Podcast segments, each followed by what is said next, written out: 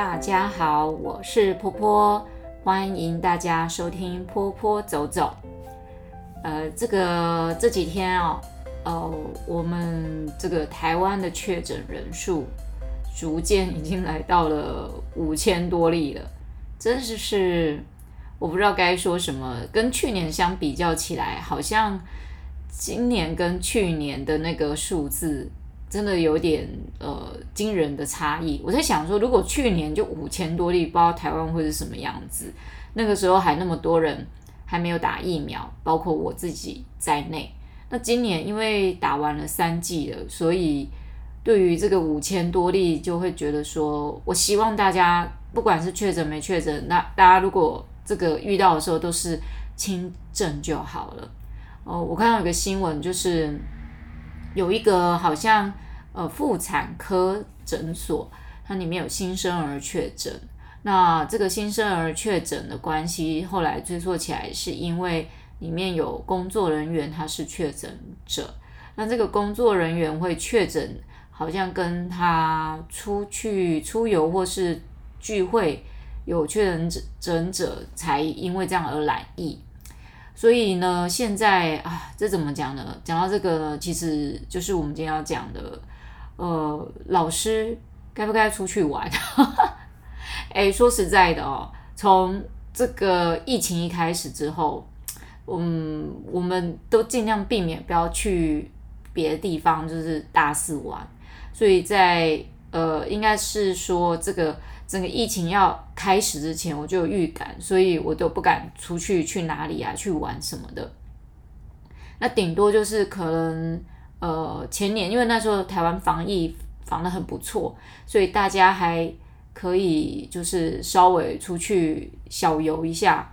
所以呢，呃，在两年前的时候，后来台湾比较放，就是比较宽松一点的时候，那时候还没有非常的严谨，还没有到三级警戒。所以可能还有跟朋友去一下那个不会太远的地方，可能车程一两个小时去走走散散心。这这个应该就是这一年多来啊，我真的很多地方都不敢去。尤其像最近这个确诊的状况越来越多的状况之下呢，我除了工作的学校跟家里，然后再来就是可能家乐福或 Seven Eleven，就是买吃的这些。就只有这几个定点哎，要不然很多地方都不太敢去。连本来我上课有一些地方我会搭公车啊什么，我现在也干脆就自己骑机车好了。除非是下雨啦什么真的，呃，交通不方便的时候才会选择坐大众交通运输工具。那这个我觉得可以提到有一件事情，就是前一阵子有一位老师呢，呃，据说是南投的一位。呃，国小老师哦，那他因为他去台北看演唱会哦，因为这样就染疫了，然后因为这样，然后再传染给他自己班上的学生。呃，这这个这整个过程啊，其实我想大家看新闻都有知道，这位老师在确诊之后，他住进防疫旅馆隔离，然后还开箱直播。我想说，老师住隔离旅馆为什么要开箱直播？哦，光这一点我就觉得有点嗯，why？哦，然后接着他他在开播的状况之下呢，讲着讲着就说啊，为什么不早点确诊，不用扣钱，薪水照付，县府还会帮你出代课费，根本就是提早放暑假，而且他是云林人被隔离，云林县长呢还会给他补助。好好好，我跟你讲，我跟很多老师，尤其是我们这些呃才艺老师，我们没有领固定薪的，我们听到这里就已经爆炸了。What？不早点确诊哈？好，呃，我不知道国小老师待遇是怎么这么的好，这样。但是我觉得这个待遇是给不慎感染的老师，OK？他人家不是刻意去玩去染疫回来的，也就是说，呃，你不用扣钱，薪水照付。我我知道这是公务人员的一些好处，然后出代课费，我就觉得。哎，很私立学校老师哦，如果请假，学校是不出代课费，好像代课费是老师自己要出的。然后又讲到云林人的时候，我觉得这一点呢，就很多云林云林人 要跳出来要生气了，就是你这是云林之耻哎，就是为什么你住在防疫旅馆里面了，还在那边开箱。你开箱是要开什么？如果你开箱是说哦住在那边的心得，或者是说哦我可能分享一些就是我怎么去做防疫啊，吼，然后这讲这你讲到什么不用扣钱，这些是要干嘛？对不对？那。哎，讲起来我听起来是蛮气愤的哈。好好好，我们 calm down。那这个对很多才艺老师来讲说，哈，我要是确诊的话，我不是不用扣钱，我是根本没钱拿，什么薪水照付，你没上课就是没钱，县政府也不会出替你出什么钱啊，也没有补助。这个就讲到就是说，难怪台湾人呢，对于公务人员一直有一种莫名的向往，就是这样。好像出了什么事情，国家会替你撑腰。哇塞！我刚刚讲到啊，我一度激动到咳嗽，赶快停止录音。Anyway，这个新闻呢，我觉得可能是比较最不好的一个，就是老师的示范。那我也觉得说，各位听众啊，也不要对老师感觉到失望。还是有很多老师，像我们就是比较遵守规则一点。我们的规则就是。我就干脆都不要出去玩，OK？虽然有点 boring，很久没有出去走走了，但是因为我们的工作就是到处跑啦，所以就把它当做每天都在小旅行这样，或者是说呃来录点 podcast 之类的。我我的个人是认为说这样是，当然大家都知道这是一个很不好的示范。呃，比较而且这个里面还有提到，就是说其实他有亲友留言叫他不要去，他硬去。然后这个时候大家都整个气愤起来了哈，然后而且他怎么会怎么会那么白目？没有想到说这是直播，这是公开的一个平台，大家都看得到诶，又不是只有你的朋友看得到，他到底是要跟谁炫耀这件事情？哦，那不过后来也听说这位老师是一位代理老师啦，那是一年一聘哦，那那个县南投县府是说最重解聘惩处，这是他们讲出来的最重哈。然后听说在学校还没有开始，还没有去开会要去惩处这位老师的时候，他已经口头先辞职了。我只能说，好，就是做错事，好，我赶快就是辞职下台离开。诶，这好像不知道是是不是上梁不正下梁歪哈。每次这样子的时候，我觉得应该不是只有呃解聘而已，而是他在被。既然他都做这件事情，难道没有什么法律可以去说？那既然你都公开去讲这件事情，而且是洋洋得意嘛，这我也不晓得他有没有违反什么什么规定，比如说保密条款啊，或什么之类的，是不是就干脆他这一段被呃隔离的期间，薪水不要付给他，好，也不要给他任何补助，然后他住防疫旅馆钱给他自己出，我觉得这个这个才真的叫做有处罚到有感觉，而不是。你只是好，你这样子哈，这样讲话好，我们不用你了。可是你钱还是照付给他，我觉得根本就不用啊。你钱就付到他有上课停课那一天为止嘛。那其他剩下来他没上课一样啊。就代理教师，其实我觉得。呃，怎么讲呢？有些代理教师，人家做事情是很认真的。像这种的代理教师，是不是就可以帮他记上一笔？他就是不适合当老师啊！他在公开场合做这么不适合的示范，那是不是应该呃为他将来？我觉得这种东西就应该这个记录都要跟着这些老师的身上在走。像为什么台湾会有很多的狼师？哦，很多大家可能不知道哈、我跟你讲，台湾的狼师呢？可能就是，或者是很不好的那种不适任的老师，他们就是被学校以前啊，我小时候听到就是他们都被，呃，可能他在这个小学做的不好，他就被踢到另外一个学校，就像一颗烂苹果被踢来踢去一样。那我觉得这个记录应该跟着这个老师吧，而且他如果不适任的话，学校可以不要聘用他。为什么？好像他就是公务人员，就一定要给他一个工作一样。那而且学校也知道他在另外一个学校有不好的记录，为什么也要用他？为什么不要让呃？因为全全台湾有这么多流浪老师，有一些流浪老师品质是真的很好的，他们真的想要在呃这个教育界就是做真的很想要做教育事业的，为什么就不要让这些人进来做，把这些烂苹果都踢掉呢？或许教育部早就有一些。不同的方针去处理这些事了，只是我看到这个哈最严重才解聘而已哦。你应该 就是要给他记上一笔吧，就是让他往后不管到哪里要去应征，他都有这个记录在。这种人不要让他留在教育界，好不好？拜托，就不要给他你你给他薪水，给到他停课那一天，也不要给他补助了。然后呢，给他记上一笔。他他仍然拥有教师合格证是他的事，可是没有人要用他，不要让这种人留在教育界，拜托。啊，我真的觉得我们台湾小孩子真的有的时候也是，就你会觉得他们在公立学校里面有时候也像是个白老鼠一样，好像呃，其实他们的老师是无法选择，不像私立学校老师，其实他们是被要求很多的。嗯，我觉得那种教学上面品质当然是会不太比较不一样嘛，毕竟 私立学校钱付的比较多一点。好，那这是刚才我们就是我我我觉得就是说跟大家可以讨论一下，诶，希望有教育部的人听到哈，类似这样子，你们可以好好的思考一下，像这样子的不适任的老师应该要怎么去处理他们，不是让他们一直在这个教育界。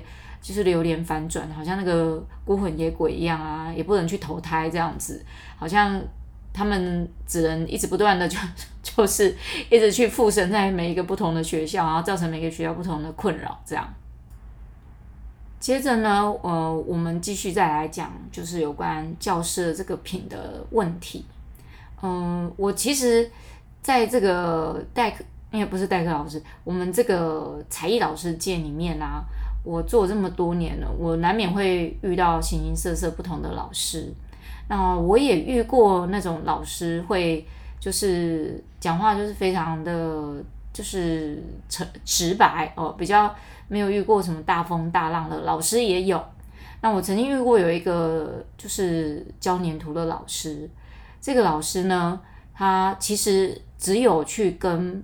嗯，比如说某个黏土老师学过怎么做黏土，他从那个黏土老师那边学会了所有的一些他们基本的一些课题之后，他就出来当黏土老师了。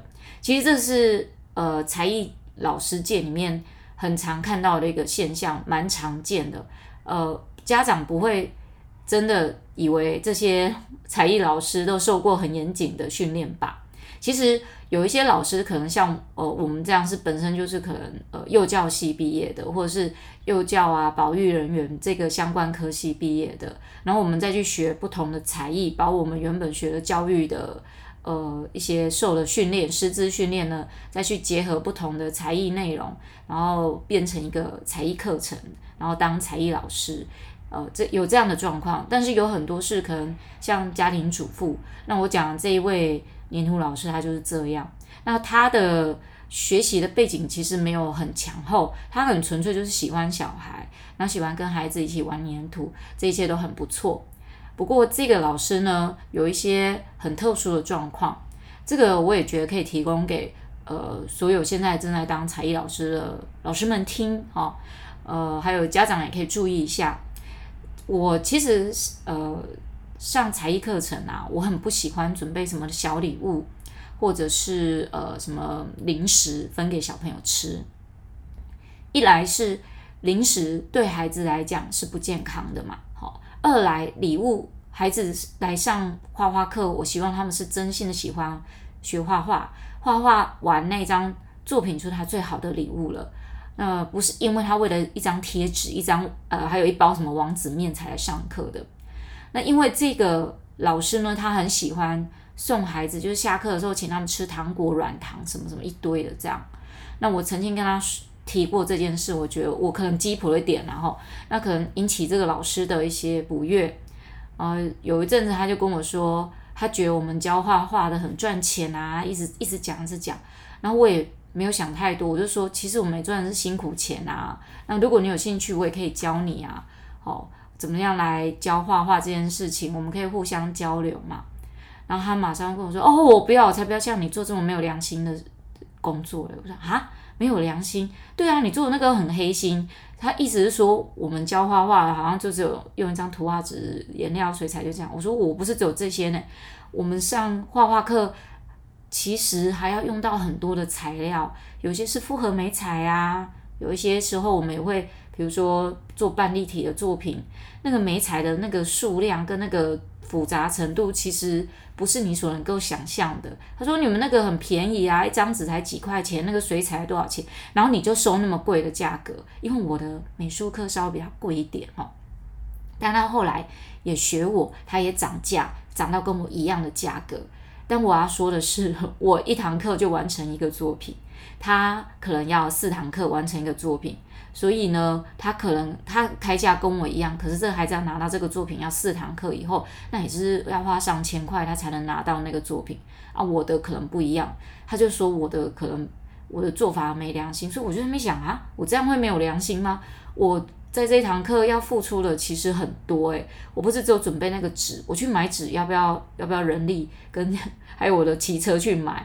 然后这一些材料啊，水彩啦，水彩盘、调色盘，呃呃调色呃水彩笔啊，哦，然后有时候需要贴纸啊、羽毛啊，哦这些东西，这个加起来虽然每一样都只有一点点，可是我必须要花很大的力气跟时间，甚至是金钱去做收集。这个跟他做粘土完全不一样，他就是几包粘土在那边做。那可能因为我讲他的，呃，就是课后送糖果这件事情，他觉得我好像在，呃，好像记录他、哦，就是他的小朋友比较喜欢他，他学生很多啊什么。其实我也觉得没有啊，他的小孩其实学生人数没有比我多。那孩子呢，只要你上课丰富有趣，孩子都会很爱你的。那。这个是我从侧面知道的事情，结果呢，有一次他就不听我劝告嘛，每一堂下课就是喜欢发那个软糖给孩子吃。那有在上他美术呃那个粘土课的孩子呢，有那种两岁多的，就是幼幼班。我就想说，天哪，他让他也拿那个软糖给幼幼班吃，就是很像你知道那个幼幼班其实连果冻都不太能够咬哦。哦，我有跟他说过，这个对孩子来讲可能有点危险啊。那老师说不会啦，孩子很喜欢吃啊，他们喜欢就给他们吃。结果有一次呢，我听那个老师跟我讲，他说某一位上过他课的小朋友，那个小朋友是幼幼班的，他在地下室等家长的时候，他就从口袋里拿出那个软糖吃，就突然噎住，你知道吗？那我就问那个老师说，哈，他噎住，后来你怎么处理？他说那个孩子就一直猛咳啊，用力咳，然后就把软糖咳出来。我说：“那你你在旁边，你怎么帮他忙？”说：“我没有帮他忙。”哦，这个幼稚园老师我觉得超夸张的。你没有过去拍他吗？他说：“没有，我就看他自己咳出来了这样子。”那我说：“你事后有跟家长说吗？”没有，没有人告诉这个家长。所以这个小朋友的妈妈完全不知道自己孩子差点在地下室看卡通的时候噎死。为什么这孩子吃软糖会噎到呢？因为他们在地下室看卡通的时候，他们是抬头在看荧幕的，所以那孩子就是抬头吃，结果刚好噎在喉咙的地方。